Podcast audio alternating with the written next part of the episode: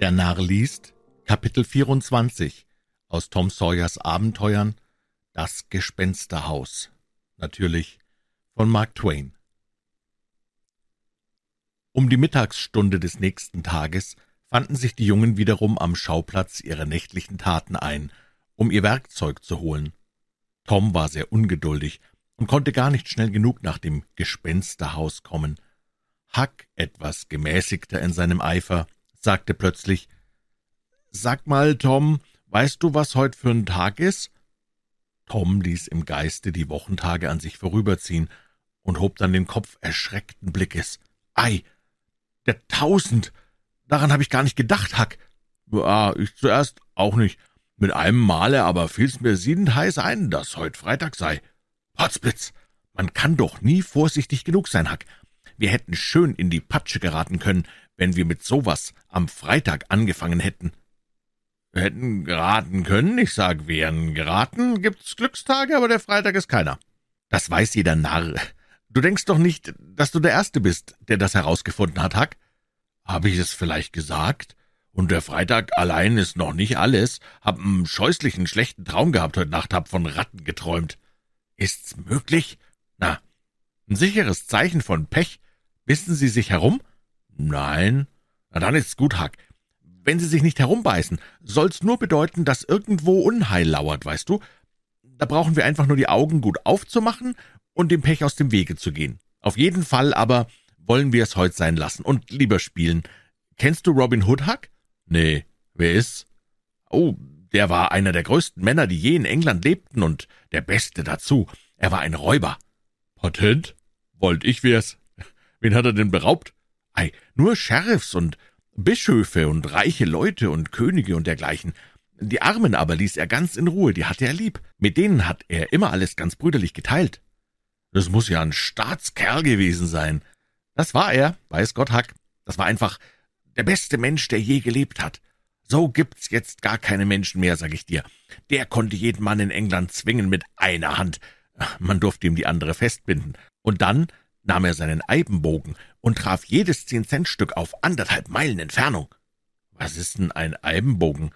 Was weiß ich, eben irgendein Bogen natürlich. Und wenn er dann das Geldstück nur am Rande traf, statt in der Mitte, da setzte er sich hin und weinte und fluchte. Komm, lass uns Robin Hood spielen's fein, sag ich dir. Ich zeig dir, wie's geht. Mir recht.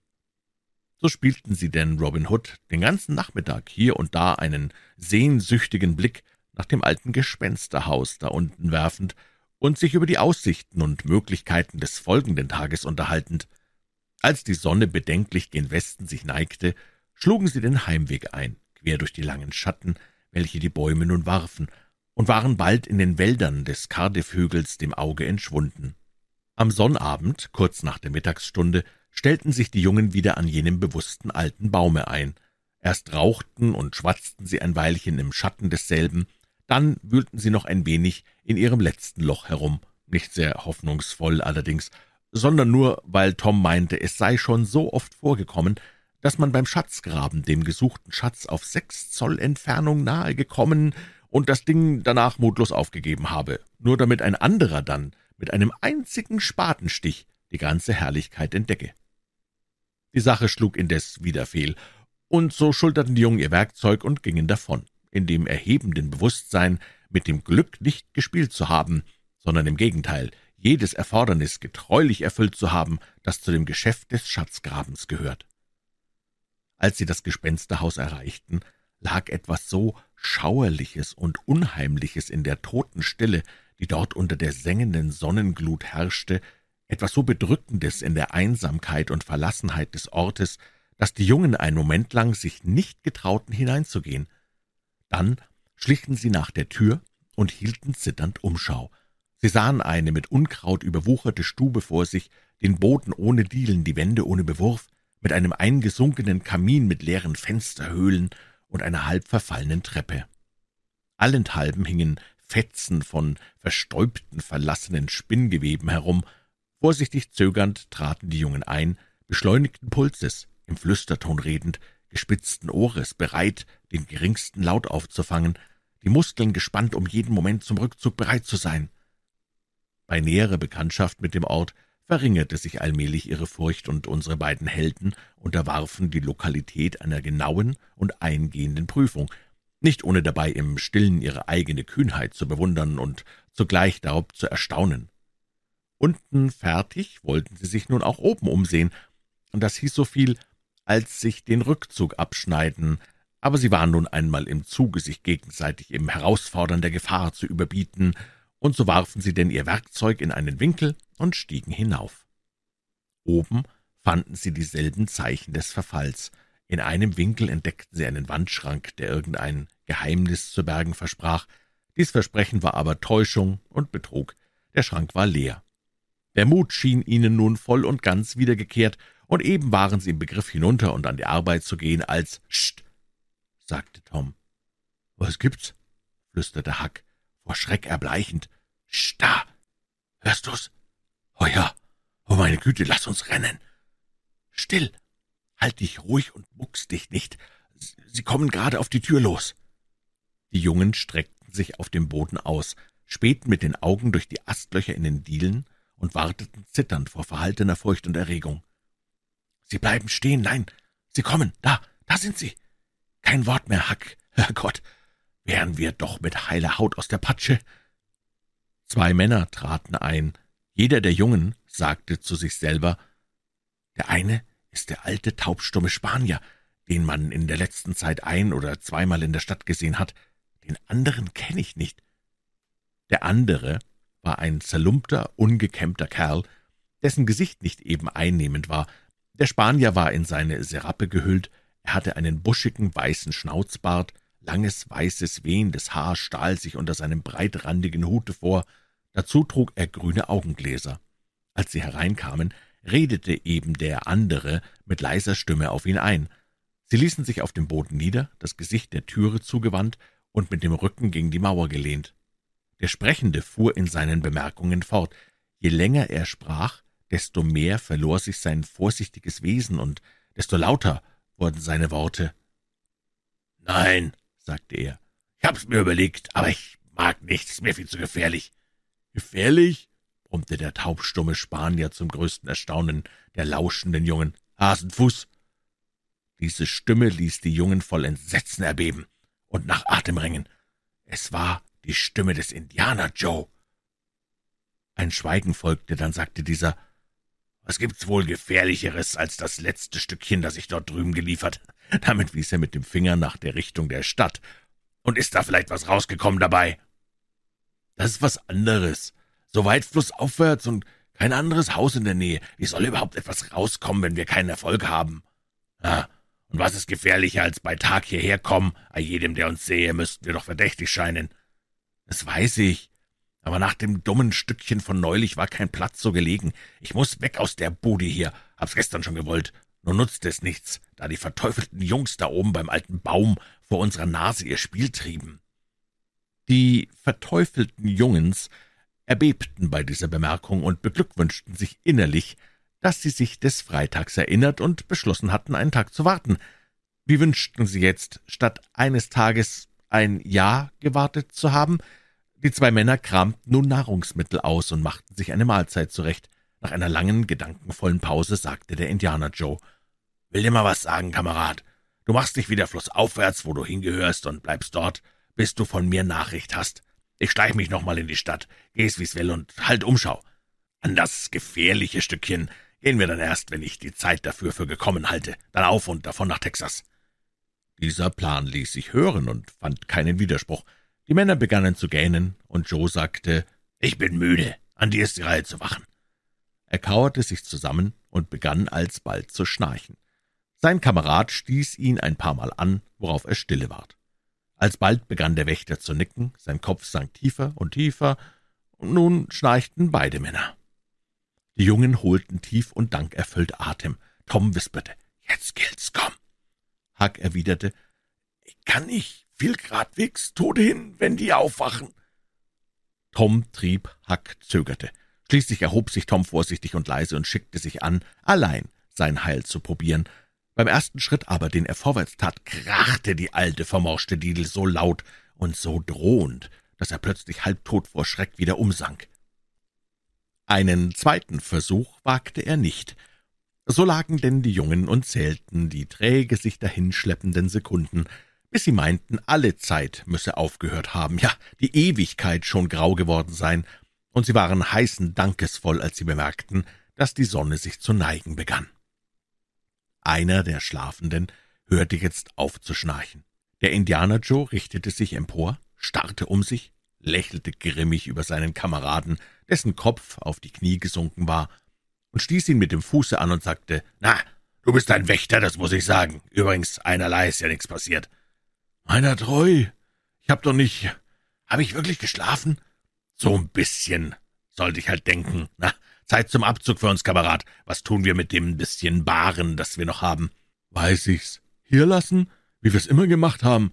Wird wohl am besten sein.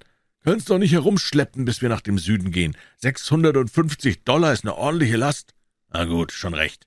Liegt ja auch nichts daran, wenn wir noch mal her müssen.« »Nee, aber dann möchte ich doch raten, in der Nacht zu kommen, wie früher, ist doch besser für alle Fälle.« »Ganz gut, aber hör mal zu. Es kann eine gute Weile dauern, ehe sich die rechte Gelegenheit findet zu dem Stückchen, das wir vorhaben. Es könnte uns was zustoßen. Ist ja an keinem so sehr guten Ort hier. Wir wollen's ordentlich vergraben, tief vergraben.« »Das ist eine gute Idee«, meinte der Kamerad, ging quer durch den Raum auf den Kamin zu, kniete nieder hob einen von den hinteren Steinen desselben in die Höhe und nahm einen Beutel heraus, worin es bei der Berührung vielversprechend klang. Dem entnahm er zwanzig oder dreißig Dollar für sich selber, ebenso viel für den Indianer Joe, und reichte dann den Beutel dem Letzteren, der in einer Ecke auf den Knien lag und mit seinem langen und breiten Messer den Grund aufwühlte. Die Jungen vergaßen ihre ganze Angst und all ihr Elend in einem Augenblick. Mit glänzenden, gierigen Blicken folgten sie jeder Bewegung. Solches Glück! Der Strahlenglanz desselben überstieg jede Einbildungskraft. Sechshundert Dollar waren ja Geld genug, um ein halbes Dutzend Jungen reich zu machen. Das nannte man Schatzgräber. Unter den glücklichsten Umständen, da gab's keine hindernde Ungewissheit, wo man eigentlich nachzugraben habe. Sie stießen einander beständig an mit beredten, leicht verständlichen Rippenstößen, die einfach bedeuten sollten, Herrgott, bist du nun nicht froh, dass wir hier sind? Joes Messer stieß auf etwas Hartes. »Holla«, sagte er. »Was gibt's?« fragte der andere. »Eine verfaulte Diele, nee, ist eine Kiste, glaube ich. Schnell, Packern, und wir wollen bald dahinter kommen, was das hier soll. Lass gut sein, ich habe ein Loch hineingebrochen.« Er griff in die Kiste und zog die Hand sofort wieder raus. »Mensch, ist Geld!« Die beiden Männer untersuchten nun die Handvoll Münzen. Es war Gold, die Jungen oben waren ebenso entzückt wie die zwei Strolche unten. Joes Kamerad sagte, »Damit wollen wir kurzen Prozess machen. Dort liegt eine alte, rostige Hacke in der Ecke drüben auf der anderen Seite des Kamins, hab's eben gesehen.« Er sprang hin und brachte die Hacke und Schaufel der Jungen herbei. Der Indianer Joe nahm die Hacke, besah sie kritisch, schüttelte den Kopf, murmelte etwas in sich hinein und machte sich dann an die Arbeit. Die Kiste war bald bloßgelegt, Sie war nicht sehr groß, mit eisernen Bändern beschlagen und schien sehr stark gewesen zu sein, ehe der Zahn der Zeit sie benagt hatte. Die Männer starrten in glückseligem Schweigen nieder auf den gleißenden Schatz. Endlich flüsterte Joe. »Kamerad, das sind Tausende von Dollar. Man hat immer gemunkelt, dass Morells Bande sich mal einen Sommer hier herumgetrieben hätte«, bemerkte der Fremde. »Weiß wohl«, bestätigte Joe und dies hier sieht meiner treu ganz danach aus. Jetzt können wir auch das andere Stückchen aufgeben, was? Der Halbindianer runzelte finster die Stirn, dann sagte er, »Du verstehst mich nicht. Wenigstens die Sache nicht, um die es sich handelt, ist mir diesmal nicht ums Stehlen, es ist Rache, die ich haben will.« Dabei flammten seine Augen in grellem Feuer auf. »Dazu brauch ich dich und deine Hilfe. Wenn wir das hinter uns haben, dann auf nach Texas. Und Jetzt mach dich heim zu deiner Hanne und deinen Belgern und wart, bis ich dich rufe. Soll mir recht sein. Was aber, fangen wir mit dem da an, vergraben wir es wieder? Ja, überwältigendes Entzücken oben. Nein, äh, beim Henker, nein. Tiefste Niedergeschlagenheit eine Treppe hoch. Beinahe hätte ich's vergessen. An der Hacke war ja frische Erde. Den Jungen wurde Wind und Weh vor Schreck und Angst. Was hat eine Hacke und Schaufel jetzt zu tun? Gar mit frischer Erde dran. Wer hat die hergebracht? Wo sind die Kerls hin? Hast du was gehört? Jemand gesehen? Was? Wieder vergraben, damit die Kerls nachher kommen und sehen, dass der Grund frisch aufgewühlt ist? so dumm sind wir nicht. Wir schleppen's in meine Höhle. Ja, natürlich. Hätten früher dran denken können. Meinst du Nummer eins? Nein, Nummer zwei, unter dem Kreuz. Der andere Platz ist nichts wert, zu gewöhnlich. Mir auch recht. Bald wird's dunkel genug sein, um abziehen zu können. Der Indianer Joe erhob sich und ging von Fenster zu Fenster, immer vorsichtig hindurchspähend. Bald darauf sagte er, »Wer kann wohl das Werkzeug hergeschleppt haben? Am Ende sind die oben.« Den Jungen versagte der Atem. Der Indianer Joe legte die Hand an das dolchartige Messer, das in seinem Gürtel steckte, hielt einen Moment überlegend inne und wandte sich dann der Treppe zu. Die Jungen dachten an den Wandschrank, aber ihre Kraft hatte sie vollständig verlassen. Schon krachten die Tritte auf der Treppe. Die fast unerträgliche Not ihrer Lage weckte die alarmte Entschlossenheit der Jungen. Eben wollten sie dem rettenden Schranke zufliehen, als sich ein Splittern und Krachen der vermorschten Balken vernehmen ließ und der Indianer Joe inmitten der Treppentrümmer schleunigst wieder unten landete. Fluchend raffte er sich auf, und sein Kamerad sagte, »Zu was all den Umstand? Wenn's wirklich jemand ist und sich einige da oben versteckt halten, gut, lass ihn hier vergnügen. Was liegt daran? Wenn Sie runterspringen wollen und mit uns anbinden, so mögen Sie nur kommen. In fünfzehn Minuten ist's dunkel. Lass Sie uns folgen, wenn Sie wollen. Mir soll's recht sein. Meiner Meinung nach haben die Kerls, welche die Sachen hier ablegten, wer es nun immer gewesen sein mag, uns erblickt, uns für Geister oder Teufel oder sonst was gehalten und sind davongerannt. Die rennen noch, möchte ich fast wetten. Joe brummte noch eine Weile vor sich hin. Dann stimmte er seinem Gefährten bei, dass sie das noch übrig bleibende Tageslicht benutzen müssten, um zur Flucht alles in Bereitschaft zu setzen. Kurz danach schlüpften sie im tiefsten Dämmerlicht aus dem Hause und schlugen mit ihrer kostbaren Last die Richtung nach dem Flusse ein. Tom und Huck erhoben sich, noch ganz zitternd, aber wie erlöst und starrten den Männern durch die Spalten nach, die sich in den Wänden des Hauses befanden. Ihnen folgen? Das fiel ihnen nicht ein. Sie waren zufrieden, ohne gebrochenen Hals den sicheren Boden wieder zu erreichen, und wandten sich ohne Zögern dem über den Hügel nach der Stadt führenden Pfade zu. Sie redeten nicht viel zusammen, waren zu beschäftigt damit, sich selber gründlich Vorwürfe zu machen, über die bodenlose Dummheit Hacke und Spaten mit dorthin zu nehmen und liegen zu lassen. Ohne das hätte der Indianer Joe niemals Verdacht gefasst. Er hätte gewiss das Silber bei dem Golde verscharrt, bis er seine Rachepläne ausgeführt gehabt, und dann wäre ihm die überraschende Entdeckung geworden, dass beides verschwunden, Silber wie Gold, schweres, bitteres Verhängnis, dass sie die Werkzeuge mit dahinschleppen mussten. Sie beschlossen, diesem Spanier gut aufzupassen, wenn er sich um eine Gelegenheit für seinen Racheakt auszukundschaften wieder in der Stadt sehen ließe, und ihm danach Nummer zwei zu folgen, wo es auch sein möge. Plötzlich überkam Tom ein entsetzensvoller Gedanke. »Rache! Wenn er uns damit meint, Hack, red nicht so!« bat dieser, der bei der bloßen Idee vor Schreck beinahe umfiel. Dann besprachen sie den Gedanken hin und her, und als sie daheim anlangten, waren sie übereingekommen, dass er vielleicht sonst irgendjemand im Auge haben oder wenigstens doch nur Tom meinen könne, da ja Tom allein gegen ihn gezeugt hatte. Ein schwacher, sehr schwacher Trost war es für Tom, allein in Gefahr zu sein. Einen Kameraden auch hierhin zu besitzen, würde die Sache wesentlich erleichtert haben. So dachte er bei sich in seiner Unschuld. Huck aber schien anderer Meinung zu sein.